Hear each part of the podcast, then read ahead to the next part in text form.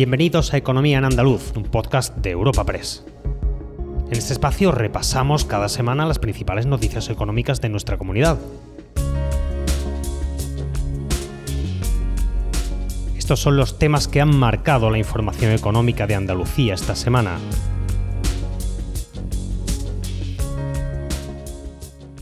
Airbus ha sido el nombre propio sin duda esta semana en el ámbito de la información económica por el futuro de las factorías ubicadas en nuestra comunidad y las concentraciones de sus trabajadores en Sevilla y Cádiz en defensa del empleo y en contra del posible cierre de la planta de Puerto Real. La dirección por el momento mantiene el diálogo sobre el devenir de las factorías ante el temor generalizado de cierre, si bien no ocultan que la situación es crítica. El comité de empresa celebra que se siga negociando, el consejero de Transformación Económica pide al gobierno redoblar esfuerzos y el presidente andaluz insiste insisten que sería una grata noticia el hecho de que no se cerrara la planta gaditana porque no estamos, dice, para perder empleos. Dos opiniones más, la de los dos sindicatos mayoritarios en nuestro país, Comisiones Obreras y UGT, que afirman que el sector es estratégico para España y subrayan de nuevo que hay carga de trabajo, solo habría que redistribuirla espacio patrocinado por la Asociación de Trabajadores Autónomos ATA.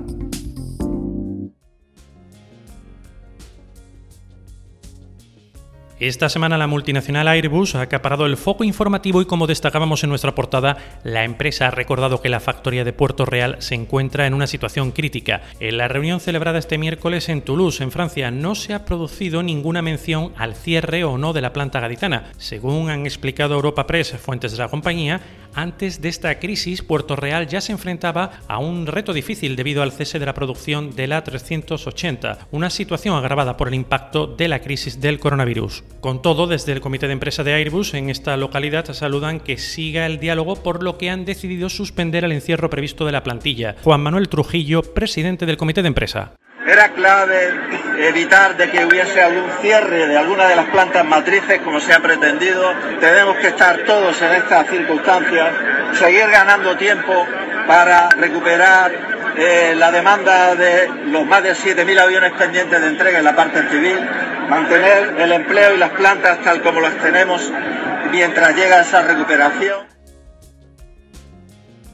Para el consejero de Transformación Económica, Industria, Conocimiento y Universidades de la Junta, Rogelio Velasco, el Gobierno central debe redoblar esfuerzos para el mantenimiento de las plantas de Airbus en Andalucía, al tiempo que valora que la compañía haya aplazado, según sus palabras, la decisión final, cuestión que ha calificado de muy buena noticia pero no definitiva. Para el consejero del ramo, el Ejecutivo tiene que poner todos los medios a su disposición para que al final no se cierre ninguna planta ni se pierda empleo. Rogelio Velasco, consejero. La pelota está en el tejado del Gobierno central y ahora en muy corto plazo utilizando una herramienta tan poderosa como es la SEPI que permitiría dar un impulso al sector aeronáutico. Desde luego para nosotros es una noticia muy buena.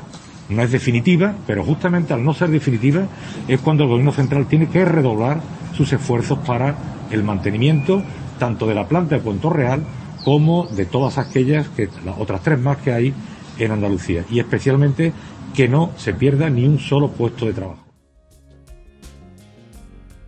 Por su parte, el presidente del gobierno andaluz ha subrayado que el sector aeronáutico y aeroespacial es completamente estratégico en Andalucía, donde hay mucha industria auxiliar y no estamos ahora remarcado para perder ni un solo puesto de trabajo en nuestra comunidad autónoma. Juanma Moreno, presidente de la Junta. Una grata noticia, al menos el hecho en principio de que por parte del directivo máxima autoridad de Airbus hayan dicho de que no va a haber cierre de ninguna planta. El sector aeronáutico y aeroespacial, que también lo tenemos, es completamente estratégico en Andalucía. Hay mucha industria auxiliar y no estamos ahora para perder ni un solo puesto de trabajo en Andalucía. Por tanto, el respaldo de la Junta de Andalucía es sólido y determinante para que no se pierda ningún puesto de trabajo y para que no se cierre ninguna planta. En ese papel estratégico del sector para la economía coinciden los dos grandes sindicatos. Para UGT, España debe recuperar el protagonismo a nivel europeo, lo que a Airbus se refiere. Aseguran que hay carga de trabajo y que solo hay que redistribuirla entre las distintas plantas de la multinacional. Carmen Castilla, secretaria general de UGT Andalucía. España tiene que volver a recuperar el protagonismo que tenía dentro de Airbus a nivel europeo porque, hombre, evidentemente sí hay carga de trabajo. Lo que hace falta es que se redistribuya y que no nos vuelva a tocar Andalucía y que no le vuelva a tocar otra vez a la provincia de Cádiz.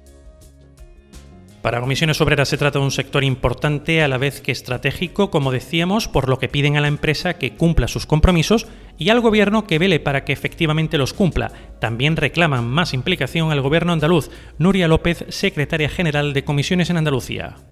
Airbus tiene que cumplir sus compromisos y el Gobierno de España hacer que los cumpla. Y el resto de administraciones, incluida el Gobierno de Andalucía, debe implicarse en ello. De esta crisis no podemos salir destruyendo industria, destruyendo empleo de calidad y destruyendo las posibilidades de futuro de esta tierra.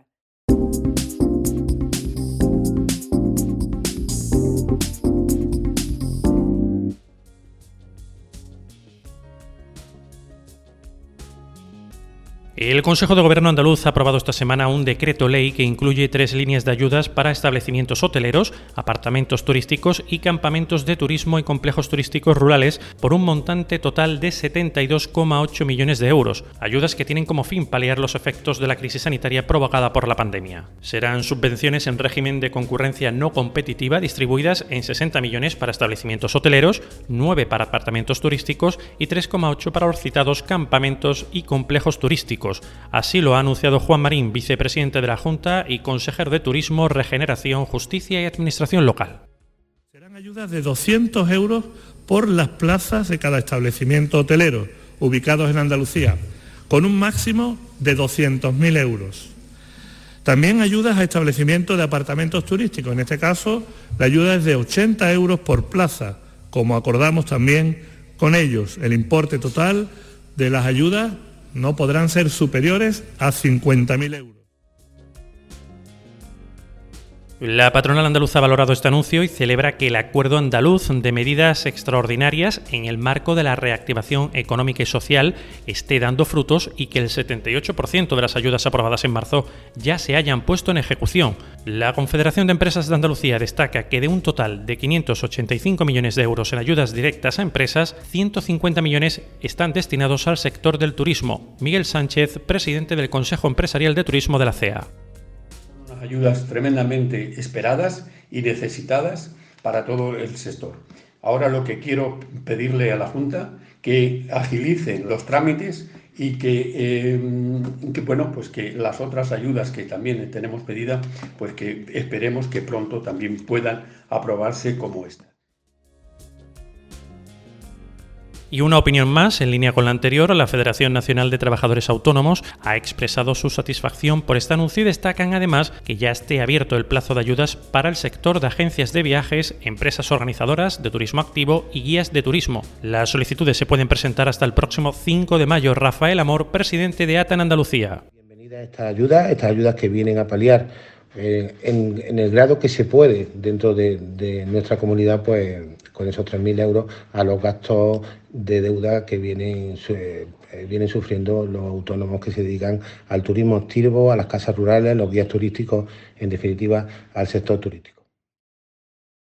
Del 1 al 30 de abril, solicita plaza en las escuelas y centros infantiles públicos o adheridos al programa de ayudas de Andalucía, una educación que favorece las habilidades sociales, que pone en valor la igualdad de oportunidades y previene el fracaso escolar. Contamos con profesionales comprometidos en espacios seguros, en el primer escalón hacia el éxito educativo. Trabajamos por una educación en mayúsculas. Más información en www.juntadeandalucía.es. Junta de Andalucía. Cambiamos de asunto y hablamos del expediente de regulación de empleo que CaixaBank ha planteado este martes para 8.290 empleados en todo el país. Un ERE que afectaría a un total de algo más de un millar de trabajadores en Andalucía, en concreto 1.051, con despidos forzosos, según las estimaciones del sindicato Comisiones Obreras. Fuentes de dicho sindicato afirman que la provincia andaluza que se vería más afectada por estos despidos, en términos absolutos, sería Granada con 279 trabajadores perjudicados, seguida de Sevilla con 200 37 y Cádiz con 125. Ruth Bolaños, de la sección sindical de comisiones en CaixaBank, ha tildado de muy negativa las cifras puestas sobre la mesa por la dirección de la entidad financiera negativas como las condiciones de salida, que además las plantean en una estructura que no queda otra opción que sean salidas forzosas y traumáticas. CaixaBank quiere correr mucho para hacer eh, las cosas, pero a veces toca pensar en las personas y en un banco con miles de millones de beneficio, la plantilla se merece un respeto.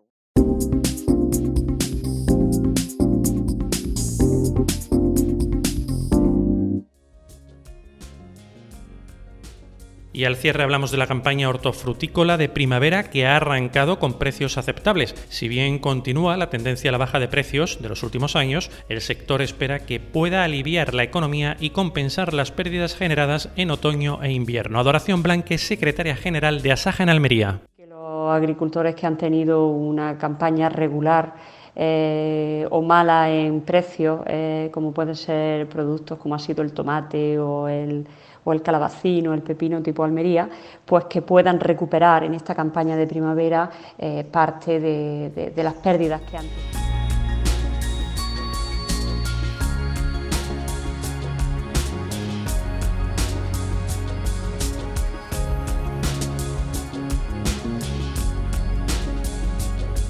Recuerda que puedes encontrar estas y otras muchas noticias económicas en la sección Andalucía en nuestra web europapress.es. Puedes suscribirte a este programa y al resto de podcast de Europa Press a través de Spotify, Apple Podcast, Evox o Google Podcast.